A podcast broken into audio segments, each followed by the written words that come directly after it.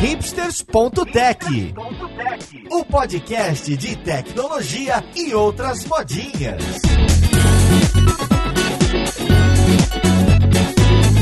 Olá, caríssimo ouvinte, seja muito bem-vindo a mais um episódio do seu podcast favorito. Meu nome é Paulo Silveira, esse aqui é o hipsters.tech e hoje a gente vai falar de silvicultura, a gente vai falar de florestas, a gente vai falar de tecnologia no mundo real. Olha só, vamos lá podcast ver com quem que a gente vai conversar. Música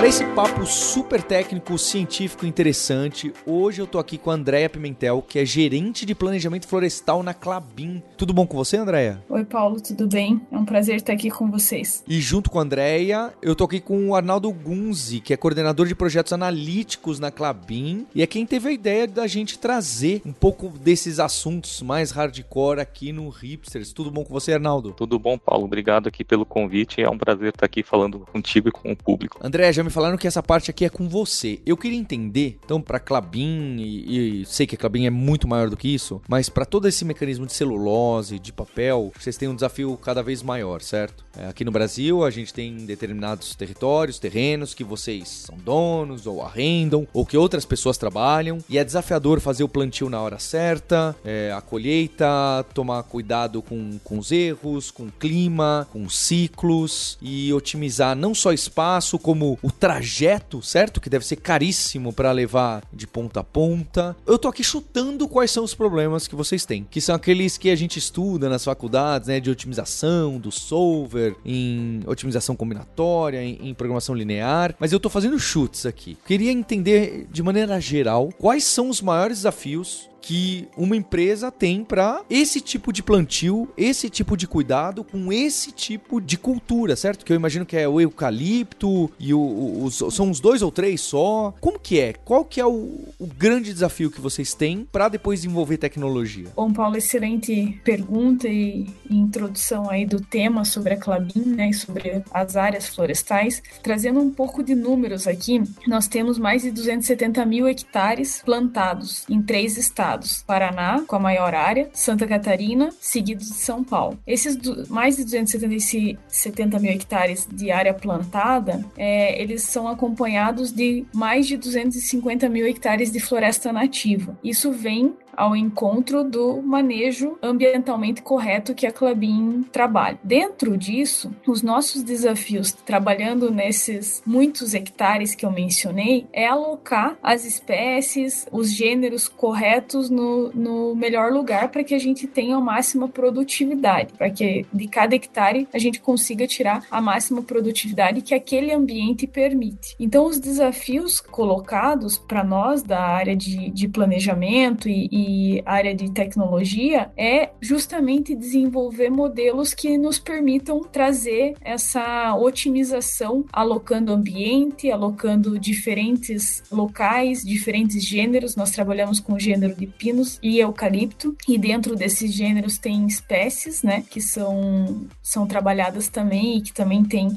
a, a relação ambiente e espécie que precisa ser, ser trabalhada e otimizado. Então passa por essas variáveis e esses desafios colocados aí para nós. Trazendo também um pouquinho mais de para materializar o que, que a gente faz, é, nós trabalhamos com metas de plantios anuais, né? Então o, o plantio anual aqui do Paraná, Santa Catarina e São Paulo, eles totalizam para o ano de 2022 42 mil hectares. Isso representa mais ou menos 117 campos de futebol sendo plantados por dia. Então é um número bastante grande. Caramba, e, e André, aquele, aquele número de hectares quanto vocês têm sempre me assusta, né? Para nós mortais, a gente nunca entende. E o total de hectares que vocês têm, então 116 sendo plantados. E quantos tem no total já plantados? Aí esse número é, é surreal, certo? São 270 mil hectares plantados. Isso deve dar muito campo de futebol. Muitos.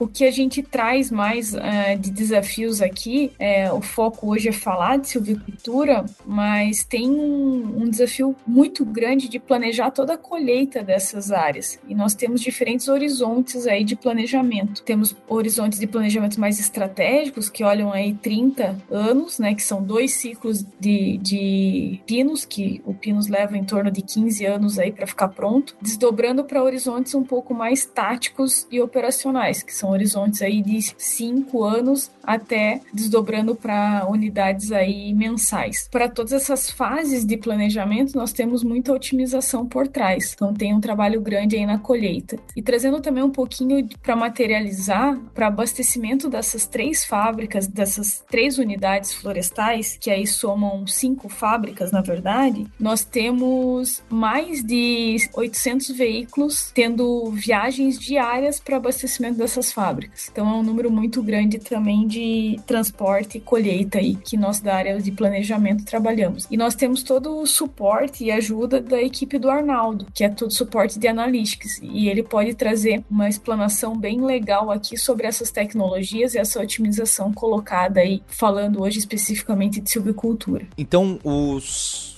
pontos principais eu meio que acertei, certo? Então, esse que é seu plantio. Tá, gente, vou, vou dar aqui o spoiler, tá? O Arnaldo já tinha me dado um pouco uma aula alguns dias antes a respeito do assunto. Então, é, onde plantar, o clima, as espécies e subespécies e em especial otimizar também que data que você quer fazer essa colheita, porque também não adianta muito você ter bastante para estocar daqui a 5 anos e nada para daqui a 6 anos. Então precisa balancear todos esses pontos. Eu acredito que um resultado possível quando vocês vão determinar qual é o plantio é, de 2023, às vezes pode ser, olha, a gente vai plantar um pouco menos esse ano, porque para daqui a 6 anos já tem bastante. Vamos esperar um pouco 2024. Acontece áreas que os algoritmos e as técnicas que vocês usam vão falar, não, pera lá, deixa esse espaço aqui vazio por enquanto, porque vai atrapalhar a gente. Ou não. A ideia é ter os espaços sempre produtores, faz mais sentido. A gente está falando então do planejamento de silvicultura. No caso, tem vários horizontes de planejamento e para cada horizonte a gente tem um modelo com ferramentas, é um, processo bem definido e pessoas. Então a gente está falando da ferramenta em si. É um algoritmo, é, é um, um problema de programação linear inteira que a gente utiliza para resolver esse problema. E a ideia é a seguinte você tem uma pergunta, quais são as melhores espécies a serem plantadas em cada metro quadrado do terreno que tiver liberado para colheita no próximo ciclo? É mais ou menos essa pergunta, que são as, as variáveis. E aí, o que, que acontece? A ideia é maximizar a produtividade florestal, ou seja, eu quero plantar a melhor espécie no, no melhor solo ali, que é adequado para ela, porém há uma série de restrições que eu devo seguir. Primeiro, assim, é, tenho uma, um plano de plantio que vem de um horizonte mais longo de planejamento, digamos do longo prazo, e o longo prazo me diz, ó, para esse ano eu preciso de 80% de eucalipto e 20% de pinos, por exemplo. Então eu tenho que cumprir esse plano. Aí também uma outra restrição é com relação à produtividade da espécie. Para cada metro quadrado do terreno das áreas próprias da Clabin, é, a gente tem o que a gente chama de índice de sítio, que seria a produtividade esperada da espécie nesse metro quadrado do terreno. Aí isso vai depender de uma série de fatores, da temperatura do local, da altitude, do tipo de solo. E aí cada espécie, do tipo eucalipto, pinos e ainda mais do tipo cada subespécie ali, do tipo de eucalipto, tipos de pinos, vão ter um, uma produtividade diferente dependendo do local que ela for plantada. Obviamente a gente sempre quer plantar a melhor espécie no, no, no melhor local, tem que dar match. Porém, assim, tem outras restrições, como distância. Como o ciclo do eucalipto é de 7 anos e o ciclo do pinos é de 14 anos, no mesmo tempo, digamos, 14 anos, eu vou buscar o, o pinus uma vez, enquanto eu vou, vou buscar o eucalipto duas vezes. Aí é, é melhor que o eucalipto seja plantado próximo às fábricas, a uma distância menor, e o pino seja plantado a uma distância maior, por conta de otimizar frete. Eu vou, eu vou mais vezes buscar eucaliptos do que o pinus. Então tenho que equilibrar também a, a distância, além do, do índice, índice, de sítio. E aí uma última grande restrição aqui seria a sazonalidade. É, é como por conta das estações do ano, eu tenho que é, plantar a espécie de pinos, ela, ela, pode ser plantado o ano inteiro, porém o eucalipto não pode ser plantado no inverno. Então tem uma janela, uma janela ali no, no meio do ano, onde é mais frio, que eu só posso plantar pinos. E aí tudo isso, do tipo, o que, que eu planto, quando, também tem uma outra restrição que é específica da operação mesmo. Quanto que a operação consegue plantar de cada espécie ou, e, e, no total por mês. Então, assim, eu tenho que. É, é como se fosse um grande quebra-cabeça, onde junto eu tenho uma série de blocos, digamos 400 blocos a serem é, organizados barra sequenciados. E aí eu tenho uma, essa, todas essas restrições de índice de sítio, sazonalidade, distância, capacidades de plantio, é, o, o, quanto que eu quero que seja plantado de cada espécie dentro desse ciclo. Esse processo ele roda mensalmente, então sempre a gente está olhando, pro, olhando e reavaliando os próximos 18 meses. Ele já está em andamento, já está rodando faz bastante tempo, tá? É, é, lógico que foi evoluindo, começou com um Excel, com, com uma, algumas metas método, alguns métodos mais simples no passado e foi evoluindo, evoluindo. E hoje em dia a gente usa Python mais Pyomo para fazer essa modelagem, também fazer é, essas manipulações de dados, integrações de puxar dados das, das fontes é, de dados que a gente tem, barra escrever a formulação do modelo de programação linear inteira. E a gente usa um solver, no caso o Gurobi, mas dependendo do nível do horizonte de planejamento, a gente usa outros solvers que são especialistas em resolver esse tipo de, de, de,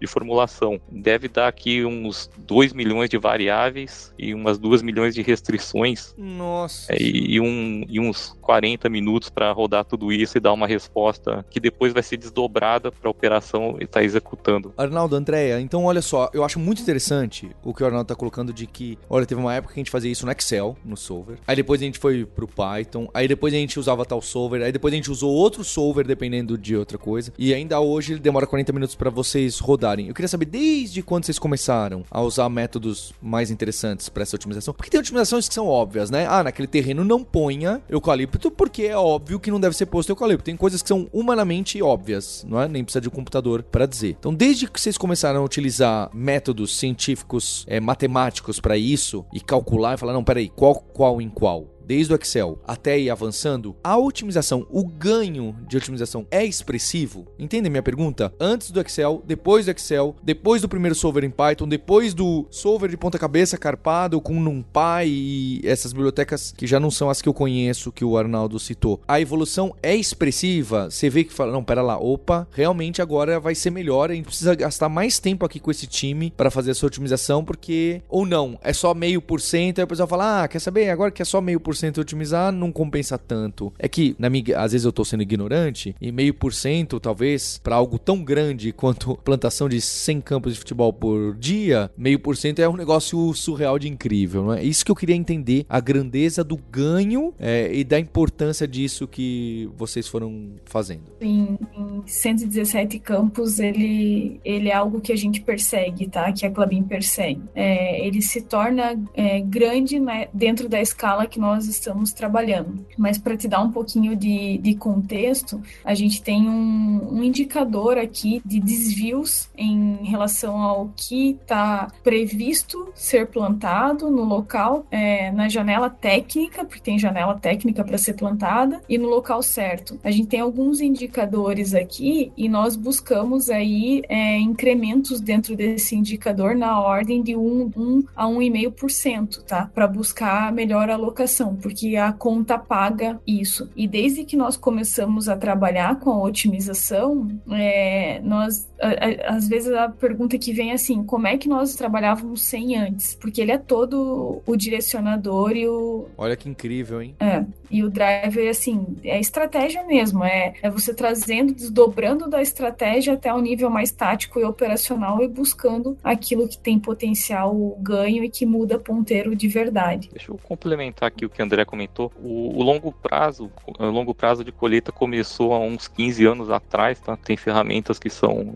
especialistas nisso. É, eu entrei no circuito um, há uns, uns 10 anos atrás, e assim, é, são, são problemas grandes e, e, a gente foi atacando eles de acordo com necessidade barra o que dava para ser feito no, no, no, momento. Então a gente fez o curto prazo de colheita, depois horizontes mais operacionais de colheita, a parte de, de logística, de, de despacho dinâmico de veículos, e depois da colheita, colheita barra logística, a gente foi para silvicultura, isso é um pouquinho mais recente, é, é uns, uns cinco anos atrás que a gente começou a olhar com mais detalhe nisso, e recente, mais recentemente ainda, otimizações de biomassa, que é um outro processo que a gente roda. Pra você ter uma ideia, o Paulo, é, até a técnica mudou nesses últimos 10 anos, que a gente usava alguns solvers é, lá atrás, no, no, que a gente começou a usar, que, que hoje a gente não usa mais, a, a gente está tá migrando até esse tipo de coisa. E assim, esse, em termos de tempo, a gente vê que nitidamente tem uma exigência em termos de memória, por exemplo, que antigamente a gente não conseguia rodar por conta de não ter capacidade computacional mesmo, e por isso a gente tinha que simplificar o problema. Hoje em dia é muito mais muito diferente no sentido de que a, a gente consegue rodar full assim uma, uma, boa parte dos problemas e com uma, um tempo razoável. Eu lembro que os primeiros modelos a gente demorava um, quatro horas para chegar no, no, resultado, sendo que o número de variáveis era mais ou menos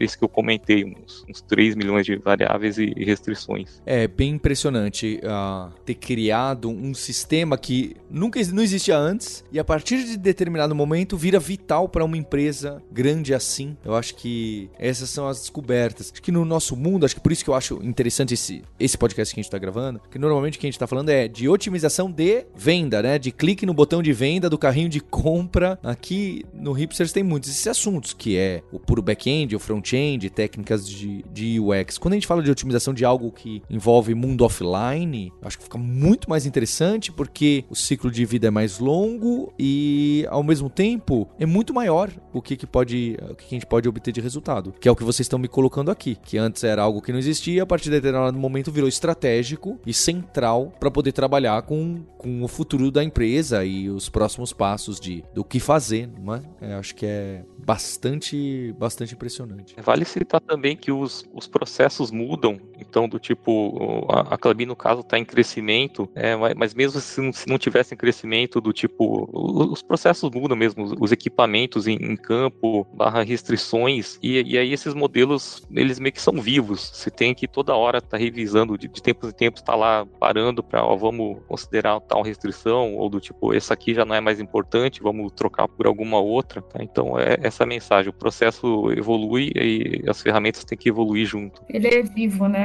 Arnaldo? E tem melhorias que fazem é, quase orgânico, assim, né? São melhorias contínuas que, que a gente busca. Eu ia colocar justo essa pergunta. Se o software que vocês têm hoje roda em 40 minutos, né? Acabou o trabalho da equipe, não precisa mais fazer nada. É só todo dia chegar lá de manhã, clica no botão e roda e fala, é ali, não é? Que dado esse estado, às vezes a gente tem alguma novidade de previsão climática, um terreno mudou um pouco a característica, atualiza isso e roda de novo. Mas não é só isso. Às vezes, algumas restrições ganham prioridade, outras perdem. Um equipamento novo que pode fazer a colheita mais rápida, ou pode prevenir determinadas doenças do, das árvores de tal e tal jeito, vão ganhando, né? Você fala, não, peraí, vamos então para esse lado, vamos atualizar o modelo, vamos rodar e ver o que acontece. Legal. Então acho que você já tem essa resposta. É, o tempo todo a gente está trabalhando na modelagem porque realmente a gente descobre coisas novas, o terreno muda, as ferramentas mudam, as sementes mudam, as subespécies mudam, tá tudo acontecendo, correto? É isso aí. Acho que um exemplo bem claro a questão de geada. O modelo original não, não tinha um, um,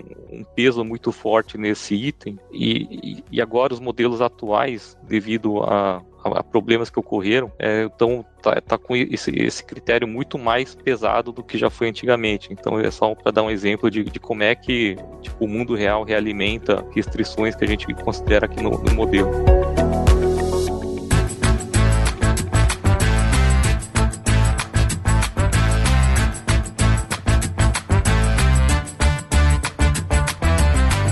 Relação a modelo mudar muito, um medo que eu sempre tenho nesses grandes modelos é a gente vai trabalhando em cima para tomada de decisão. Então, imagino que vocês no final apresentam uma dashboard para tomada de decisão semanal, mensal e etc. Se a gente atualiza sempre esse modelo e essas atualizações são bruscas, não, tem muita informação nova, muitas restrições, mudou bastante, ele começa a gerar resultados, pode vir a gerar resultados bem diferentes do que estavam gerando há poucas semanas atrás. Qual que é o mecanismo de teste, de segurança ou talvez de retrofit, de analisar o passado para poder falar, não, peraí, agora com esse modelo um pouco mais novo, tá ok, porque olha só, no ano de 2000 e 15, ele teria falado pra gente plantar aqui, colher ali e fazer isso aqui e fazer lá. Tá minimamente ok com o que a gente considera válido. Porque meu medo é, se a gente muda toda hora o modelo, é difícil da gente dizer daqui a 7 anos ou daqui a 15 anos que, nossa, meu modelo foi ótimo, porque ele mudou tanto que os novos plantios, as novas colheitas estão acontecendo com algoritmos diferentes. Então, como que isso é analisado? Como que vocês tomam cuidado para não ficar caindo em, é, em máximos locais? Locais, ou pior ainda, você cai num máximo local que é muito bom para esses terrenos e para os novos terrenos que serão comprados, ele não se encaixa tão bem, sabe? Esse típico problema de é, overfit, eu, eu, não lembro os termos corretos aqui, não trouxe ninguém da Lura do Data Science, eles iam me corrigir. Quais são esses cuidados? Acho que é uma pergunta interessante. É, é primeiro assim que é, tudo aqui é, é bastante em linha, é bastante desenvolvido, barra testado em conjunto com com os processos, com os analistas de planejamento que têm, têm contato forte com a cooperação e que vão validando isso no, do dia a dia. Então lembra que, que é um processo mensal, então a cada mês a gente libera os próximos 18 meses e mês que vem roda de novo e, e, e vê de novo os outros 18 meses. É um horizonte rolante, assim. É, então, assim, é, ele, ele tá bastante firme, assim, no sentido de que tem um processo robusto é, suportando. E inclusive teve um, um projeto que era justamente para rever processos. Né? Então vamos olhar o que a gente vem fazendo, indicadores, métricas tal, e, e, a ferramenta vem depois, tá? Então são meio que ciclos, avança um, depois avança outro, depois avança um, outro. Acho que é importante comentar esse, essa questão de mínimos locais, principalmente no, no, caso florestal é muito, é muito fácil você tipo dar um, dar um ganho local. Que a gente está falando de extensões de tempo de 30 anos. Então se eu quiser é, tipo comer o futuro e consumir tudo no presente, falar que deu um resultado maravilhoso, eu consigo e, e deixo a bomba para quem vier depois. E, e, e, não por acaso a gente tem uma série de, de horizontes de planejamento, uma que olha lá para 30 anos, outra que olha para 5 anos, outra que olha para 18 meses, outra que olha para um mês e outra que é ali no, no dia a dia, justamente para tipo um, um, passar o bastão para o outro e falar, ó, você trabalha dentro desses limites tentando atingir é, tais métricas. Tá? Então, é, são horizontes bastante interligados entre si e tem também essas métricas de longo prazo, do, do tipo, qual que está a minha aderência do que, que eu estou fazendo barra com o que deveria ser feito com a visão de, de longo prazo. Eu não sei se André quer complementar alguma coisa aqui nesse sentido. Não, é bem, bem nessa linha que você trouxe, Arnaldo. Achei a pergunta bastante interessante. A hora que entram áreas é, diferentes daquelas que é um ambiente já conhecido, nós temos uma uma, base de dados de pesquisa em termos de sítio, é, sítio que a gente diz é o tipo daquele solo, quanto que é a produtividade que esperada, qual que é o regime de chuvas anual daquela região médio, né? Isso tudo faz com que a gente traga ajustes para aquela modelagem inicialmente feita e padrão para aquilo que se conhecia, né? Então, existe até esse feedback humano, certo? Para saber se, não, para lá, o computador produtor tá falando uma loucura aqui, que vão ficar sem plantar o ano inteiro para deixar plantar na época errada do, do inverno, não sei. Então, existe também esse essas barreiras, várias barreiras para os mínimos, né? Você colocou como mínimo, não como máximo, que imagino que a maioria das variáveis talvez vocês estejam otimizando para o mínimo, e que são bloqueios importantes para a gente não fazer besteira e não ficar confiando no computador que nem a gente confia no Waze e não vai nem vendo o que está acontecendo. E aí você chega e fala: Não, peraí, não,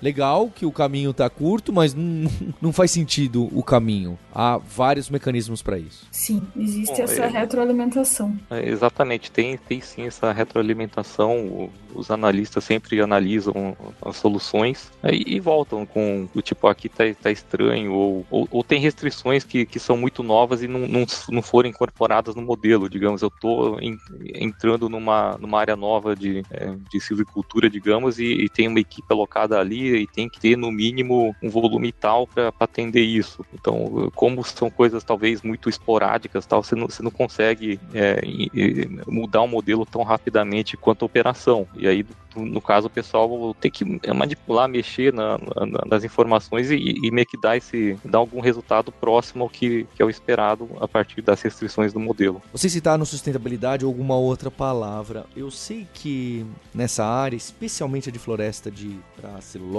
para papel, tem diversas frentes aí sendo trabalhadas para que as florestas não fiquem só com essas espécies por várias questões que eu nem entendo, realmente não entendo. Como que é isso hoje em dia? Isso entra no modelo é, para dar esse espaçamento, para trazer mais de outras é, vidas e outro o, o, bioma ser maior lá dentro, porque ajuda para o futuro, porque melhora a terra, porque melhora outras questões. Isso também é colocado dentro do modelo? Como que isso hoje é trabalhado? Nós estamos numa, numa região aqui, Paulo, bastante é, fértil nesse sentido, tá? De, de ter uma, uma biodiversidade bastante diversificada. Então, eu comentei que nós temos mais de, de 270 mil hectares plantados e mais de 250 mil hectares de floresta nativa. Então, é quase um para um. Esse mix de floresta plantada com nativa, ele já traz uma, um valor bastante grande em termos de biodiversidade, é, ajuda muito a não ter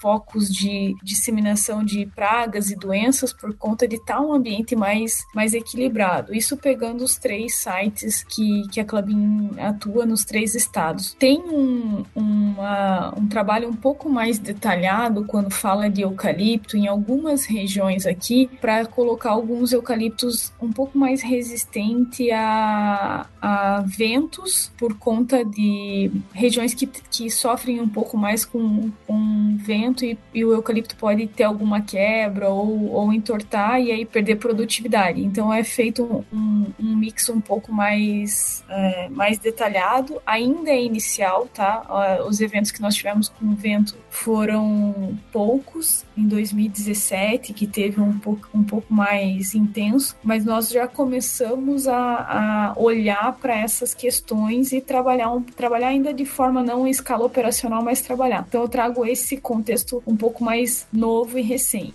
Para questões de sensibilidade à, à geada e, e, regiões um pouco mais frias, nós trabalhamos também com diferentes espécies de, de eucaliptos que sejam mais resistentes, né? Aí traz já um desenvolvimento clonal mais resistente ou não para determinadas regiões e trabalha também a nível de gênero, quando tem situações um pouco mais agudas, assim, de regiões com mais intensidade de geadas, nós trabalhamos até com o gênero, alocando mais gênero de pinos do que eucalipto, pela natureza, né, e pela, pela resistência que ele tem. Aí, em termos de modelo, muito do que a André comentou entra de forma indireta, do tipo, a gente tem um estudo que determina o tamanho máximo de, de blocos, dependendo de, de locais, locais que tem nascente, é, é que tem é, água, etc. E, então no modelo ele já entra assim como tipo, ó, é, é isso aqui é o tamanho máximo do bloco para essa região. E, e, lá dentro você dá um jeito de colocar isso como restrição. Não faça tal tamanho, no máximo é,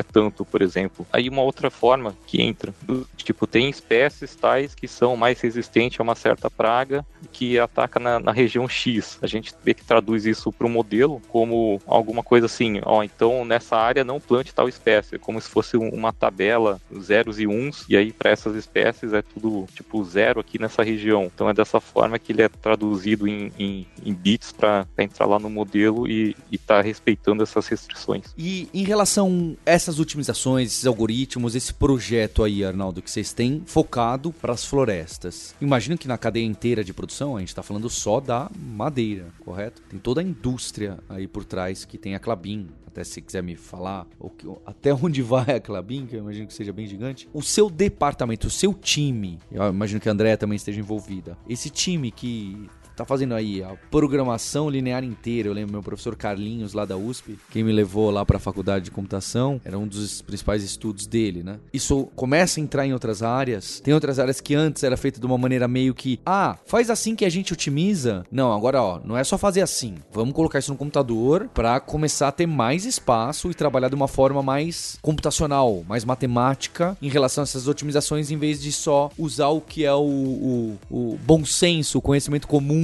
de otimização, de onde plantar, onde não plantar, que dia plantar, que dia não plantar, isso começa a entrar em outras áreas, essa equipe que se tornou tão importante como a Andrea colocou, é, de otimização, de se tornar vital, começa a permear outras áreas da empresa? É uma excelente pergunta, Paulo. Então, um pouco sobre a, a Clabin, do, do contexto, é uma das gigantes do, do, Brasil no setor de papel e celulose, com 24 fábricas, 25 mil colaboradores diretos e indiretos. Então, a, além da parte florestal que, que a Andrea citou, então a floresta é a base da, da pirâmide, a base de, de fibras para todo o resto, mas tem empresas de papel, celulose, é, é para caixa de papelão do lado e indústrias de sacos, sacos industriais também. E, então, para todos eles, tem uma série de desafios bastante grandes. E aqui o, o time que eu rodo aqui, ele trabalha com, otimização em geral, simulação computacional, é, forecasts é, diversos, data science em geral. É, tem bastante espaço em, em todas todas essas indústrias para a gente aplicar métodos de, de data science, é, otimização, pesquisa operacional. É, é, vale dizer também que, que assim que essas técnicas são relativamente recentes no sentido de que analytics não era um, um termo tão forte há alguns anos atrás quanto é hoje. Então assim a gente vem atacando é, problemas diversos na, na indústria, é, porém assim ainda tem bastante coisa a ser feita.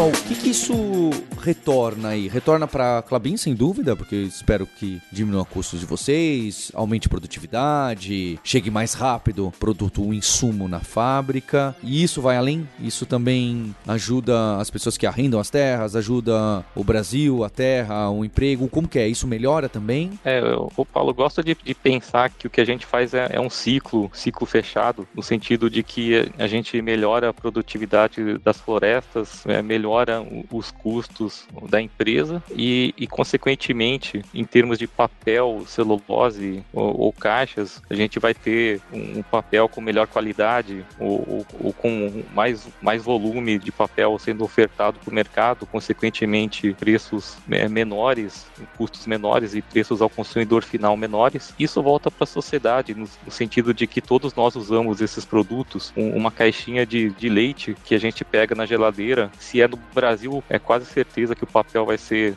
da Clabin, né, dessas florestas que a gente citou, ou num saco de cimento, que também tem uma produção forte aqui é, na empresa, ou mesmo em embalagens de papel, aquelas caixas de e-commerce, por exemplo, tem também um share importante nosso aqui. Então é dessa forma que isso tudo retorna para a sociedade. Então todos esses ganhos vão se traduzir realmente em produtividade, menores custos, mas isso não tem como ficar só com a empresa, isso é, é um produto para a sociedade como um todo. Que legal, Arnaldo, eu acho que é é um ponto importante, porque ó, empresas grandes são sempre cobradas pelo retorno que traz como um todo, certo? Acho que é importante ter isso em mente.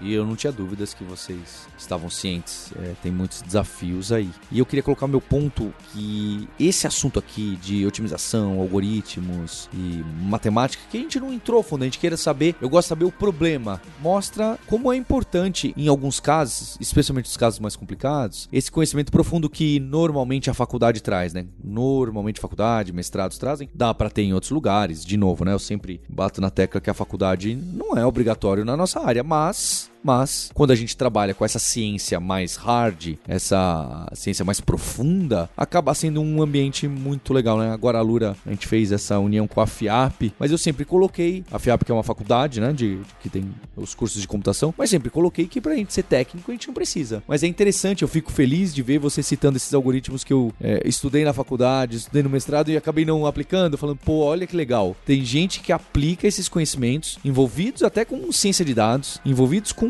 terra e, e papel e indústria para realmente tirar proveito, não é? Que vai muito além do crude. Todo mundo reclama que não quer ficar fazendo update em banco de dados, inserindo e lendo. Olha só as oportunidades que tem. Vou até deixar uh, uh, aqui na Lura a gente criou os guias de estudo, o de data science, li o techguide.sh, tem os guias de data science, alguns vão citar alguns algoritmos, mais matemática, mais estatística para você aprender com links tanto para Lura quanto para fora da Lura, para as pessoas que querem se envolver, né? Então tem um determinado estágio da nossa profissão de tecnologia, envolvido com dados e etc., que você vai precisar ir um pouco mais a fundo na matemática, na computação, na ciência, senão a gente vira meros usuários e usuárias dos algoritmos, que não é ruim, certo? Como você mesmo disse, eu aposto que vocês não escreveram um solver do zero. Mas se você não entende de solver, não entende de, de programação linear, nada, é muito difícil modelar ou fazer ajustes nos modelos ou poder falar, não, peraí, vamos adicionar essa restrição. Dá,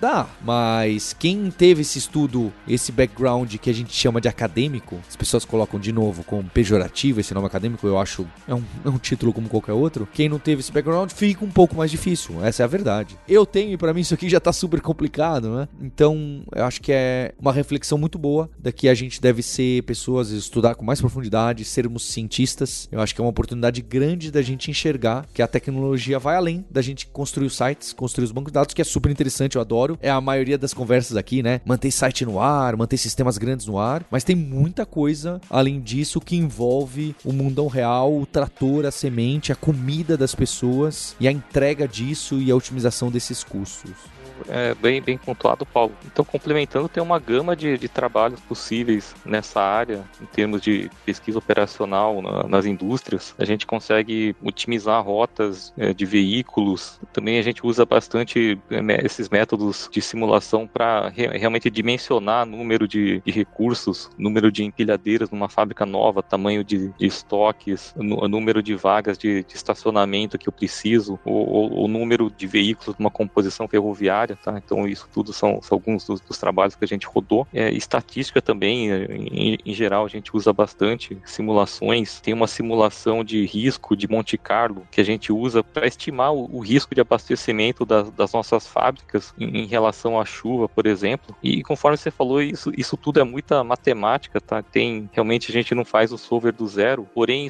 você saber escrever um, um problema de programação linear inteira é, é, é bastante complexo e, e precisa saber bastante matemática mesmo para dominar. Pra você não tá fazendo um negócio que você acha que vai dar certo, mas vai ver dar, dar um negócio completamente estranho. Mesmo a gente, assim, às vezes, tipo, com muita experiência, às vezes faz, escreve uma restrição achando que vai, vai te resolver o problema, na verdade, é que causa outro, assim, que você nunca nem imaginou que, que aconteceria. Do tipo, é, eu proíbo um, um caminho de A para B. Tá, legal. Você, o, o, modelo vai te respeitar direitinho, te proibiu de A para B. Mas aí ele transbordou num, num ponto de A para C que você também não queria. Então esse tipo de furo em, modelo acontece e, e, direto, tá? Então e, e, saber matemática muito forte, saber uma teoria bastante forte te ajuda a, a entender o que está acontecendo e formular exatamente aquilo que, que você quer de forma eficiente. Bem, parabéns pelo trabalho. Espero que a gente tenha outras oportunidades de trazer essa parte de, de computação e, e indústria que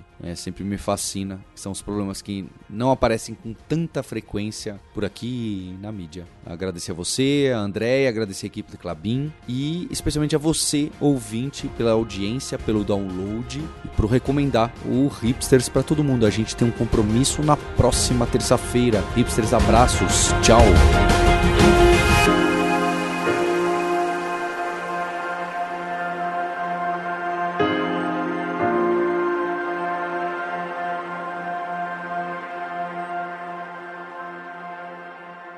Olha, você que gosta de um podcast, fala, poxa, ouvi o Hipsters essa semana, queria outro. A gente tem o podcast Deve Sem Fronteiras, não é? É aquele podcast que a gente entrevista as pessoas que são programadoras em diversos lugares do mundo. E elas conversam com a gente de muitos assuntos. E a gente também fala, né, sobre como quer viver nesses outros lugares, custo de vida, ambiente de trabalho, cultura, tecnologias mais usadas em cada canto do mundo. É bastante inspirador, independente para quem quer ou não trabalhar fora. É interessante para a gente ter essa visão mais global do mercado e a gente também se tornar profissionais melhores. Então procura aí no seu ouvidor de podcast preferido o Dev Sem Fronteiras.